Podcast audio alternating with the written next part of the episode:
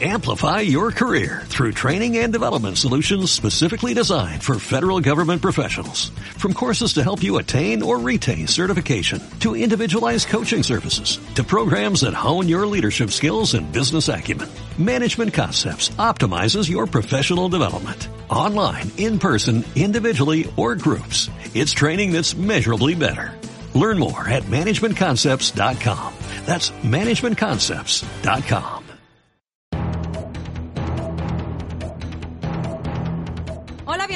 aquí en cabina. Somos Viviana Álvarez y Paula Roca. Hola, Paula. ¿Cómo estás, Viviana? Yo aquí, encantada de estar contigo en este programa tan interesante. Igualmente, pues nos encontramos a menos de un mes de que se realicen las elecciones de Estados Unidos y estamos a días de que se lleve a cabo el tercer debate entre Hillary Clinton y Donald Trump, programado para el 19 de octubre, para que estén al pendiente.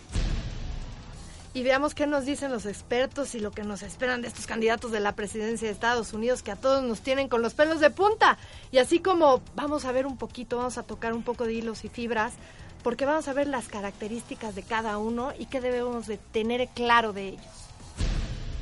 Vamos a pasar también a otro tema, porque octubre en todo el mundo es el mes en el que se suman esfuerzos para la lucha contra el cáncer de mama, este terrible mal que está entre nosotros. Vamos a ver las actividades que se van a llevar a cabo y qué factores lo pueden causar. Hoy nos, lo- nos va a hablar de este tema el senador Francisco López Brito. Y finalmente sabremos si ser multitasking reduce nuestra capacidad de atención en las labores que realizamos. Y yo creo que sí, un poco a ese tema. Me gusta, me gusta.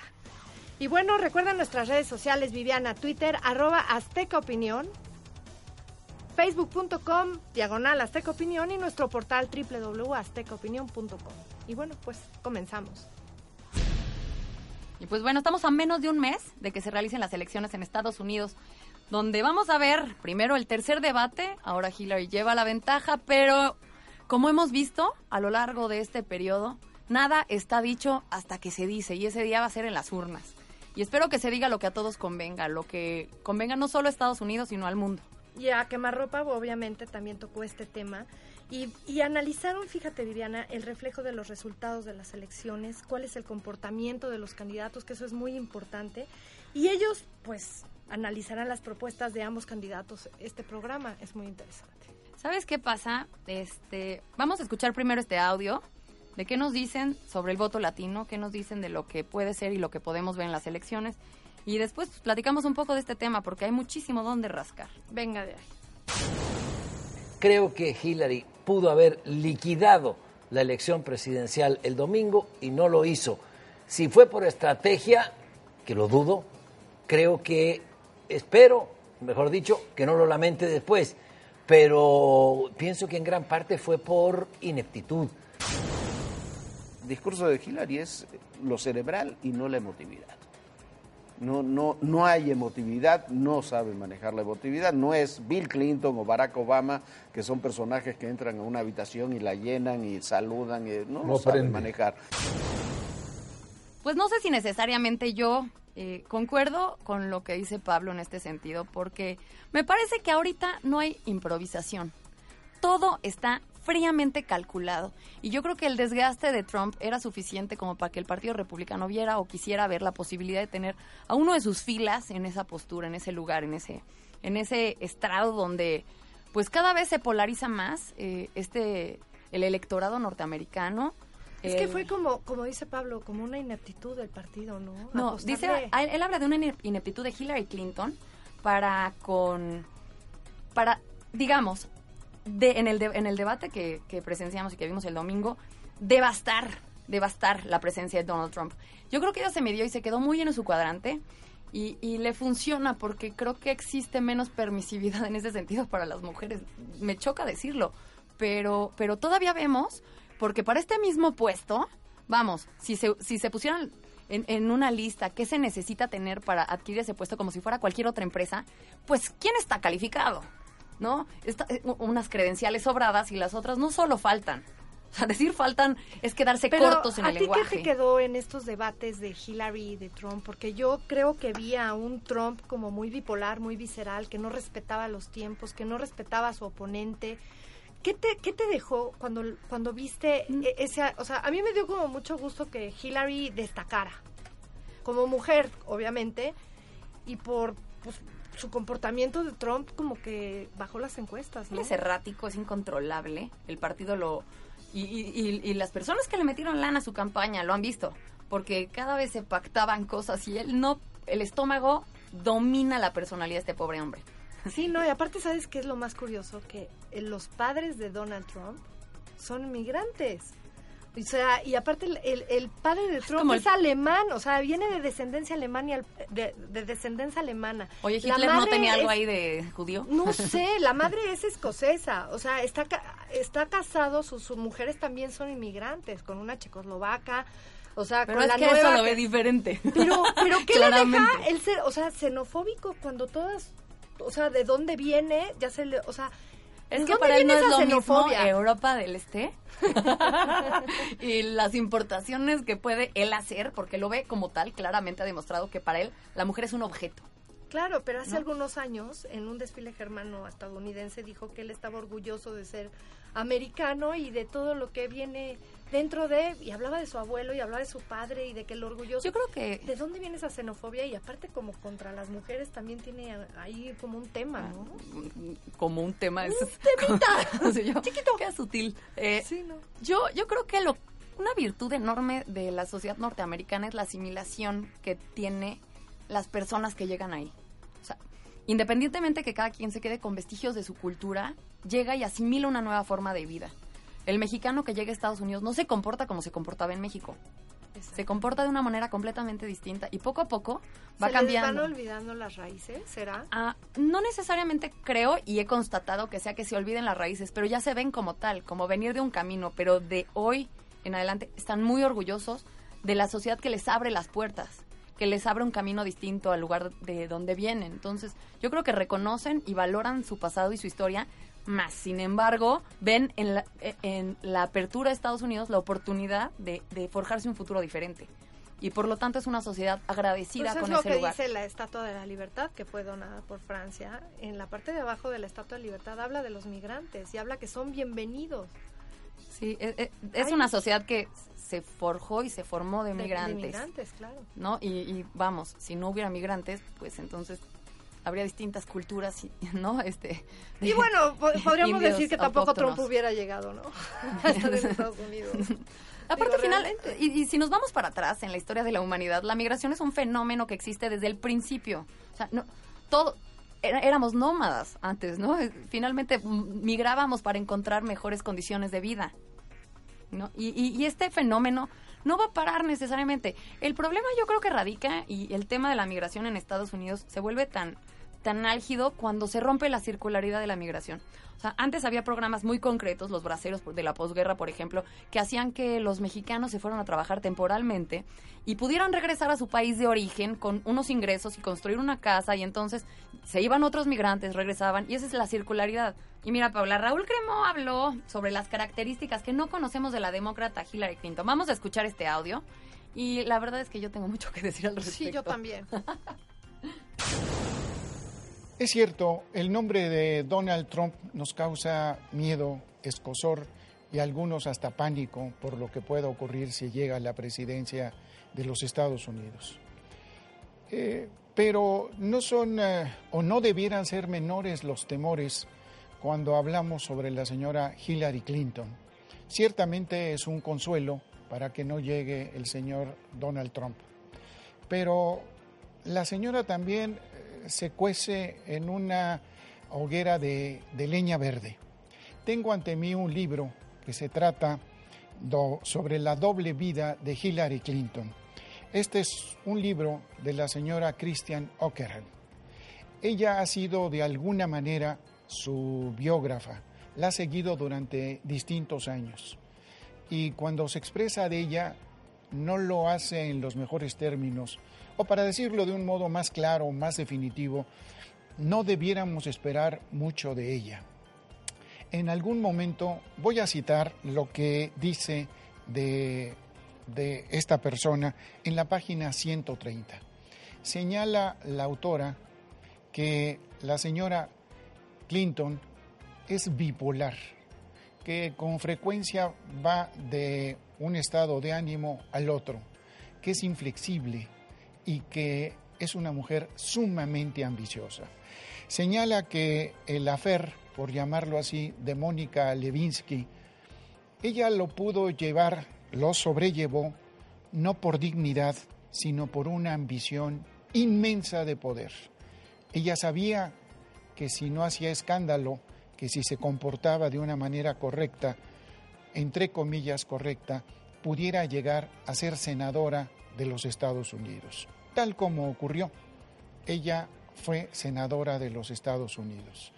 Y señala también en la página 131 que el comportamiento que tuvo, que tuvo con Barack Obama, siendo su adversaria dentro de lo que es el Partido Demócrata, la iba a llevar a los Estados Unidos, la iba a llevar a ser presidenta de este país, pero sobre todas las cosas señala su inmensa ambición de poder que no se detiene absolutamente ante nada.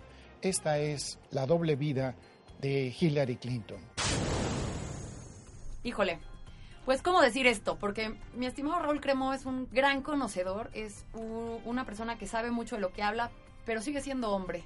y yo no estoy de acuerdo Fíjate pero en lo absoluto, con que esto sea una característica negativa para una mujer que tiene que gobernar. Yo creo que es admirable, te voy a decir una cosa, a pesar de que fue muy criticada como mujer Hillary Clinton, cuando ella habla en su libro de las dos decisiones más difíciles que ha tomado en su vida, habla de Bill, de su esposo, y habla de cómo ella se enfrentó al Senado, con todo el problema que tenía, de todo el escándalo que tuvo y todo. Entonces yo creo que es una mujer... que no, no creo que sea bipolar y yo creo que enfrentó los escándalos de una forma pues admirable. Envidiable. Porque aparte él habla de la dignidad, que, que, que la sobrepasó el poder antes de la dignidad. Yo no lo creo así. Yo por supuesto que... A ver, resulta que vivimos en un mundo donde un hombre puede capitalizar un suceso de esta naturaleza y convertirle en un ícono. Y una mujer que puede ver la oportunidad dentro de la desgracia resulta una atrocidad Ahora, humana. Es que es una bipolaridad eso. Yo, yo lo veo más como una mujer que se enfrentó a sus metas. Que tiene un estómago político, por favor. Sí, claro. un estómago que tiene una mente que pondera a, y, toma decisiones. Y que no se rinde. Claro, que se Ante la, adversidad. Exactamente. Yo, yo creo que ese, si yo lo pudiera en, una balanza, esa es una característica que yo pondría en el lado positivo. Claro, porque es una mujer que se puede enfrentar a cualquier cosa. Es una mujer que conoce también Estados Unidos, es una mujer que ha estado en el Congreso, que ha estado dentro de la política americana y yo creo que más que verla como una mujer bipolar que con escándalos y que esto y que lo otro, yo creo que es una mujer que valdría la pena, es admirable para yo mí. Yo creo que si, si se necesita algo en la política, es gente así. Es estómago. Es estómago y... Es tolerancia y es estómago. Es que, que tu decisión no sea impromptu. Que, que no se tome nada más desde la base del coraje, el enojo, el impulso. ¿Qué le dirías tú a Hillary si la tuvieras enfrente y tuvieras 15 segundos? Haz de cuenta que te la topas en un elevador. ¿Qué le dirías a ella? Yo hablaría como mexicana.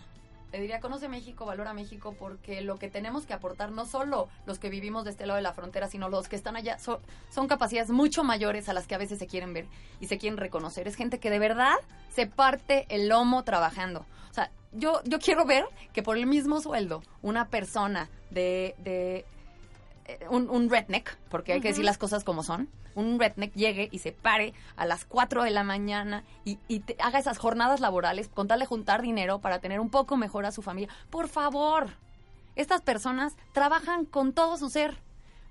Las eh, jornadas son muy duras. No, y, tú hablas con los latinos cómo llegaron, la aportación. historias, cómo, cómo sufrieron. O sea, hay historias de vida desgarradoras. Es lucha.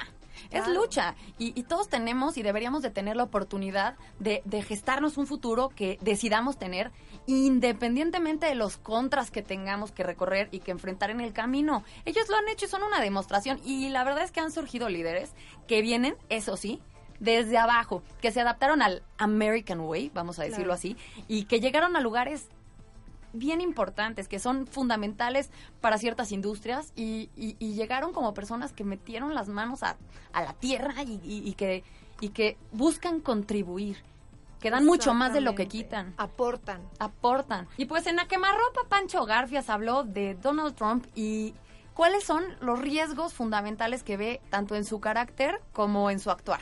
Vamos a escuchar a Pancho y, y regresamos aquí, Paulilla. Creo que eh, eh, Donald Trump causa miedo, provoca temor, no solo en, entre, entre los que no están con él, en el propio seno del Partido Republicano hay gente que abiertamente ha dicho que no va a votar bueno, por Trump. Es un hombre, es un hombre que no tiene control de sí mismo, es un hombre que, otra vez repito, pararte a las 3 de la mañana para insultar a, de un ex Miss Universo en Twitter es un impulso. Es un hombre gobernado por los impulsos y un hombre que está gobernado por los impulsos no puede tener en sus manos el código nuclear. Oh, claro, claro. Todo el mundo está preocupado por esta situación y yo creo que al final, y confío, porque Hillary tampoco es muy popular, ya nos dimos cuenta. No, le falta cariño. Eh, eh, pero al final, de los malos, de, los males, perdón, el menos peor. Y pues claramente, eh, Donald Trump tiene rasgos que cualquier psiquiatra podría caracterizar como patológicos, como o sea, su, narcisismo sí raya en lo que es una enfermedad.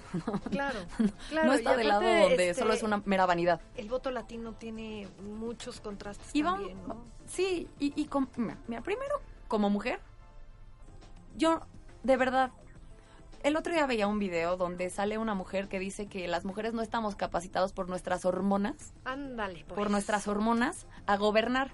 Que porque podríamos iniciar una guerra en un segundo. Y le hacen una gran pregunta que me pareció simpaticísima porque la tendencia del programa era, por supuesto, hacer reír a la gente y que se notara el electorado que iba a votar por Donald Trump. Y ¿sabes qué le decía? Mm, no todas las guerras las ha iniciado un hombre. Exactamente. Eh, las mm, testosterona, ¿no? Y, y, concuerda, y sobre todo en lo que es el perfil de Donald Trump, donde claramente si alguno tiene un problema de impulsos, no es ella. Su forma de controlar hasta la cara me parece que puede ser hasta uno de sus contras.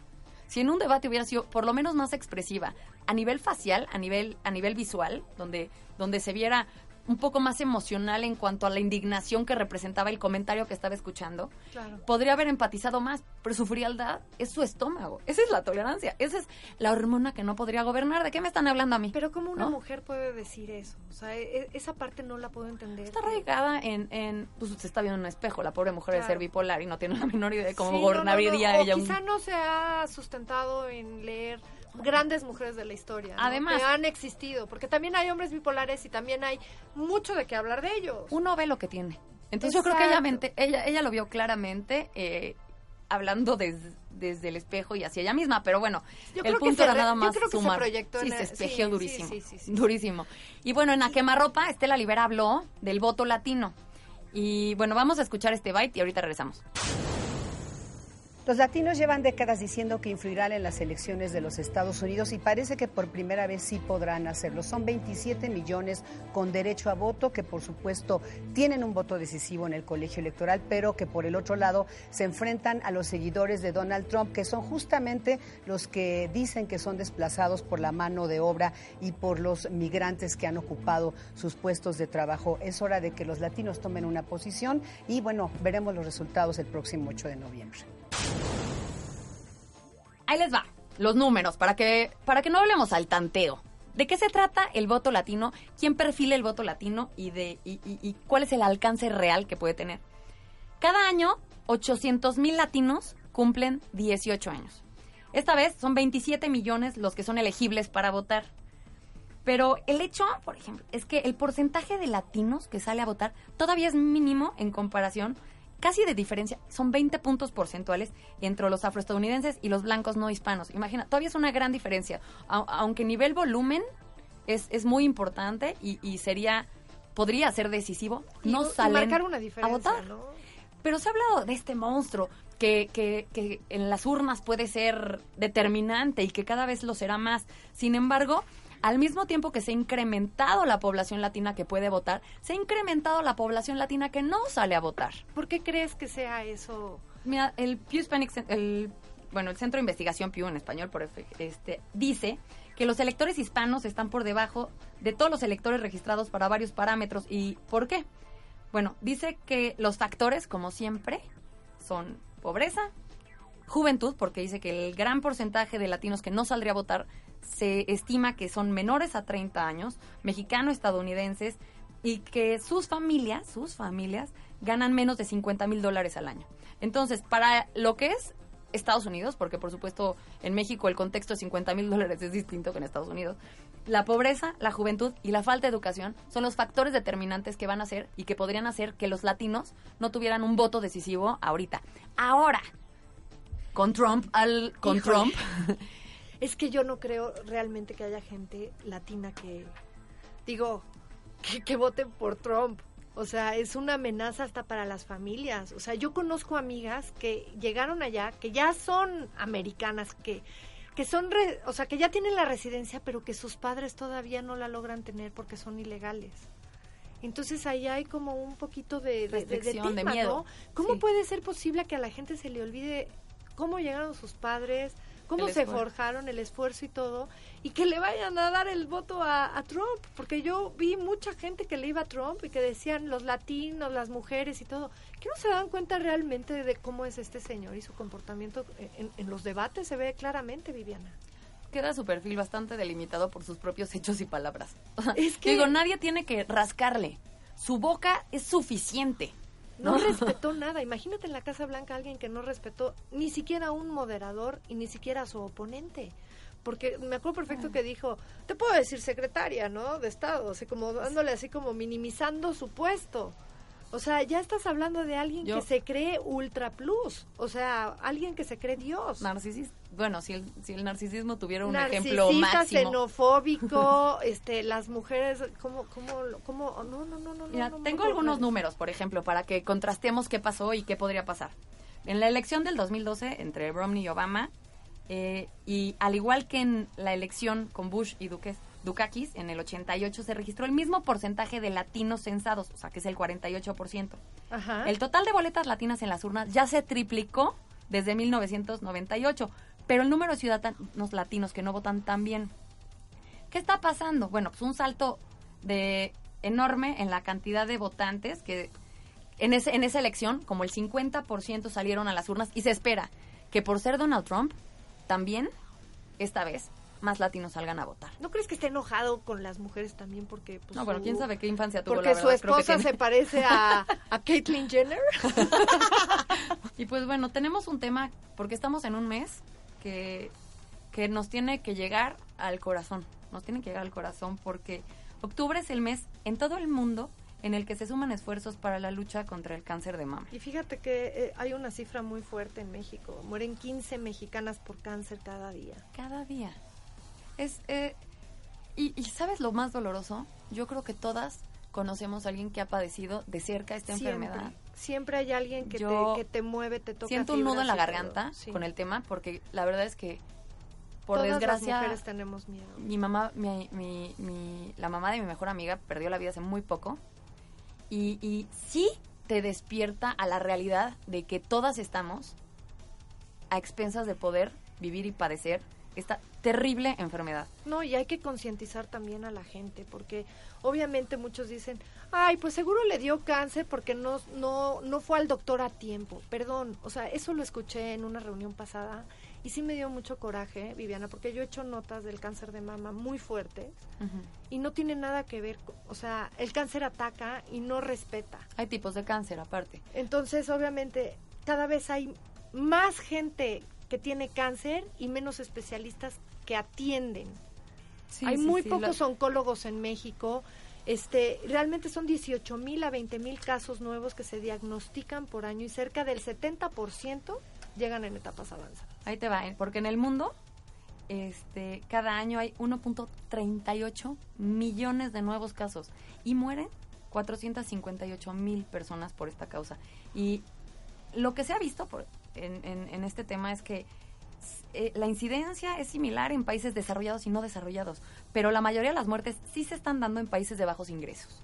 Y eso es importante subrayar porque suma el- ahí es donde sí tiene que haber un esfuerzo mayor del Estado y Para, se nota claro. para ayudar con la prevención, para ayudar con el de- la detección temprana, porque si el costo es alto, las personas no van a ir a gastar ese dinero que que, sería dinero bien gastado. los tratamientos son costosos. Costosísimos. Y realmente el gobierno federal y el de la Ciudad de México están haciendo un esfuerzo muy grande para atender a la gente, para ayudarlos en sus quimioterapias, para ayudarlos en sus tratamientos.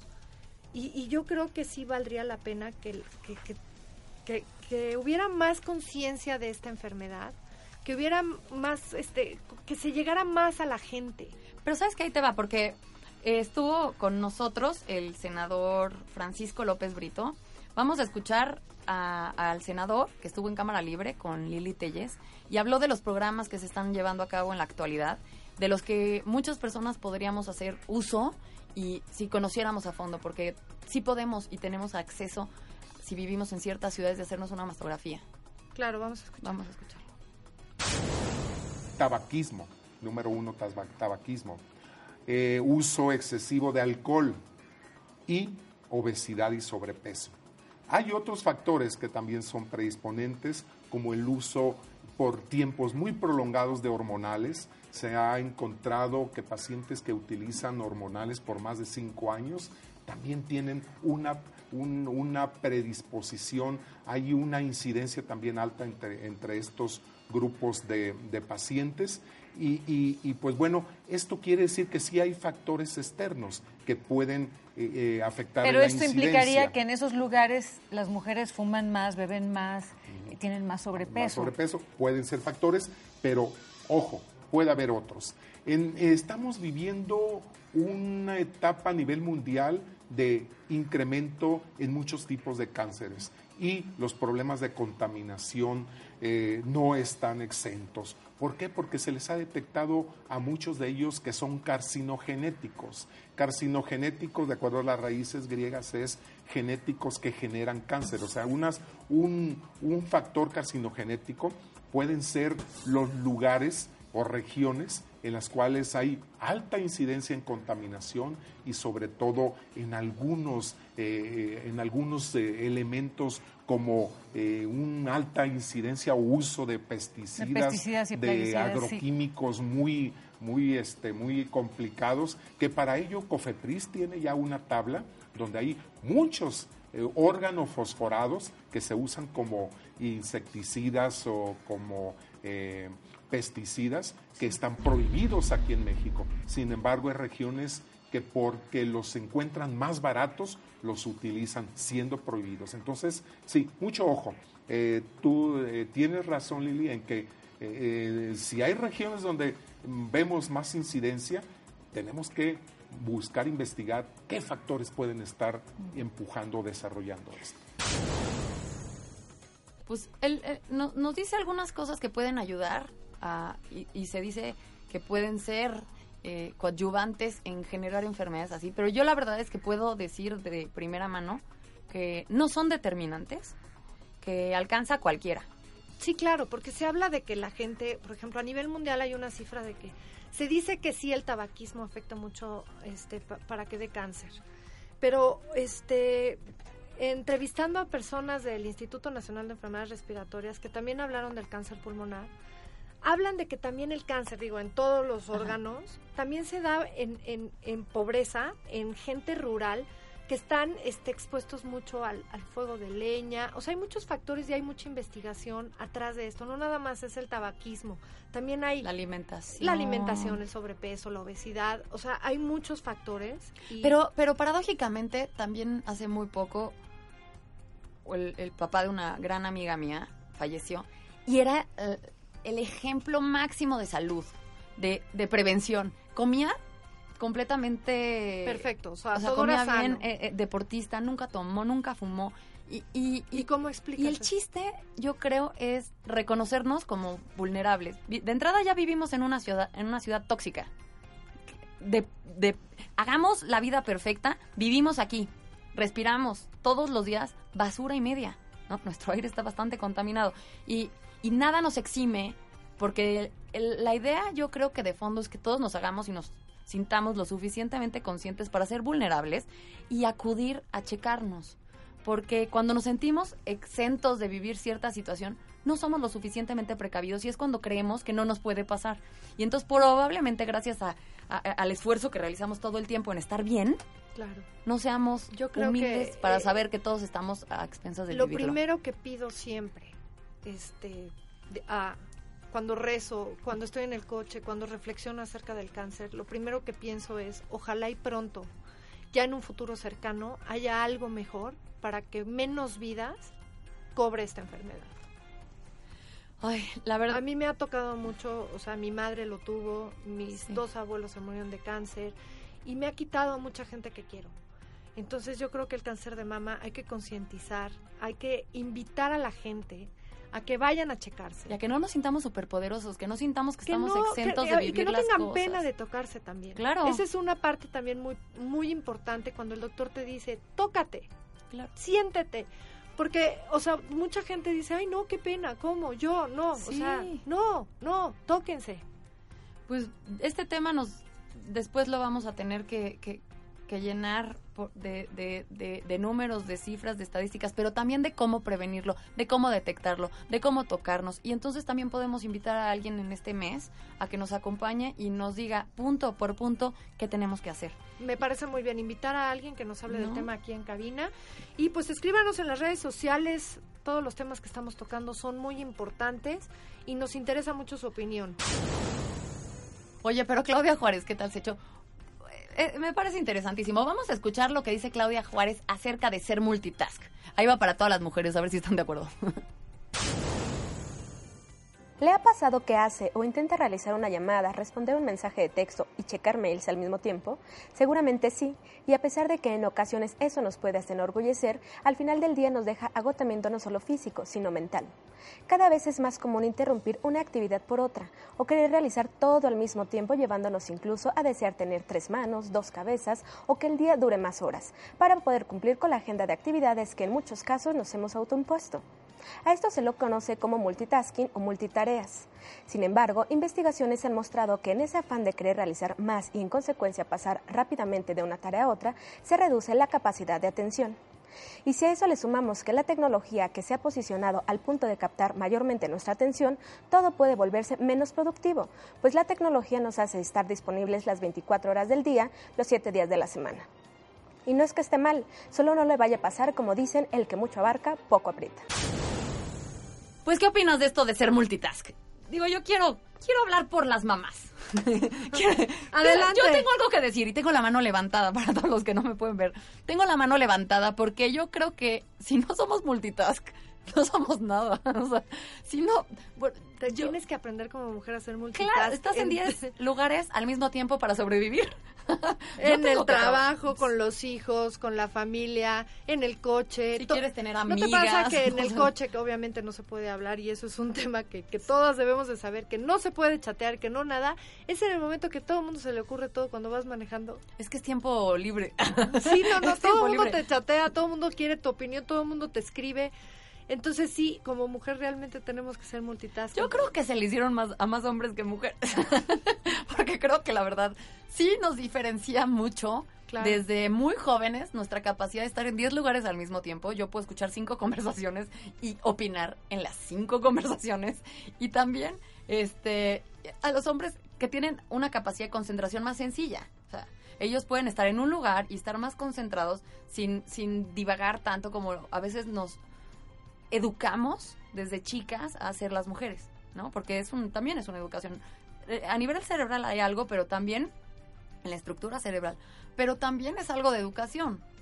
Es algo que poco a poco seguimos fomentando. Y bueno, pues hoy acabamos, nos despedimos de ustedes. Es un enorme gusto y un enorme placer para nosotras compartir el, espacio, el micrófono. Y bueno, Pau, nuestras redes sociales, que se las volvemos a dar porque sí, de verdad nos importa mucho su opinión.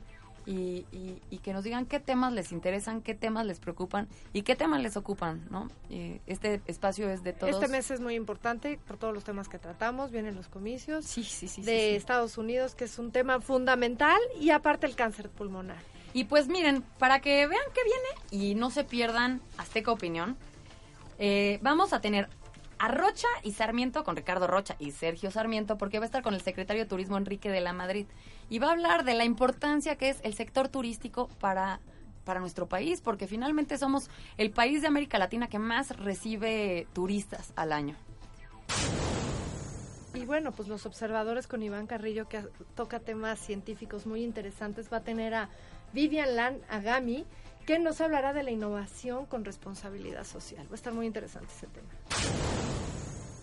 En Alfilo, Ana María Lomelí va a hablar con Saskia Niño de Rivera, que tiene una fundación, la verdad, y hace un trabajo padrísimo, se llama Reinserta.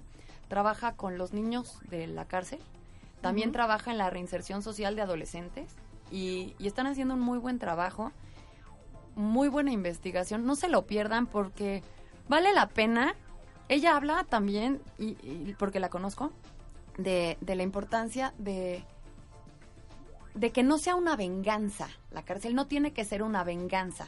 Es un lugar de reincepción, de, o sea, De reintegración. Claro. De re- ¿No? Y, y- y si no le damos esta connotación específica, estas personas que salen a la calle, pues ¿cómo salen? Pues sí, si no les das ¿No? oportunidad. Sin oportunidad, ¿cómo salen? Y bueno, pues Periférico 1313, Luis Carlos Ugalde va a entrevistar a Ana Laura Magaloni, que es diputada de la Asamblea Constituyente. Todo otro, Un es que tema. todo otro tema. Yo con esa constitución y el proyecto de constitución, pues tengo varios puntos, pero los vamos a tratar más adelante y en otro programa. No se lo pierdan para que nos escriban sus dudas y la próxima semana podamos llegar al fondo de este asunto y veamos qué sería lo que más conviniera a nuestra ciudad.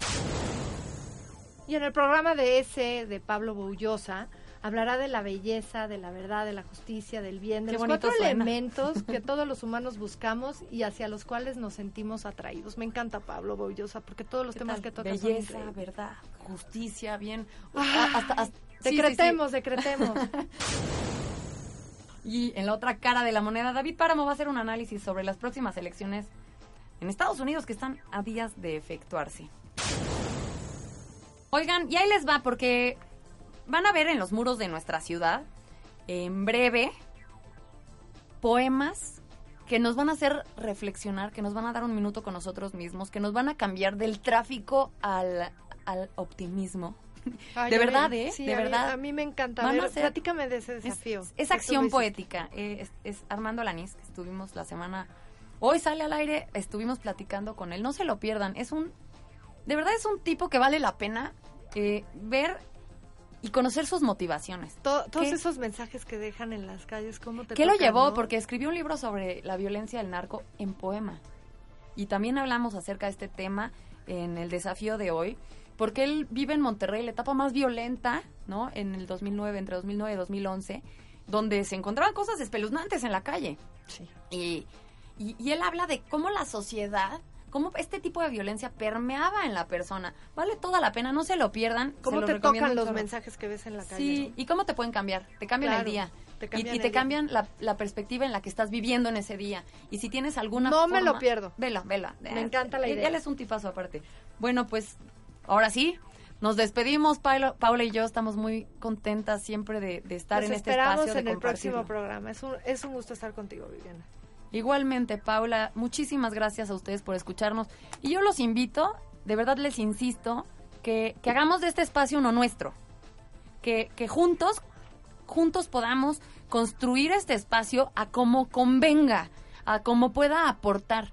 Que, que utilicemos las herramientas que tenemos juntos como sociedad, nosotras aquí con un micrófono, y veamos qué queremos y hacia dónde queremos caminar. Porque claramente hay muchas cosas que se necesitan mover y que si no vemos hacia dónde queremos ir, no vamos a llegar. Y por eso gracias. estamos aquí nosotros. Muchísimas gracias.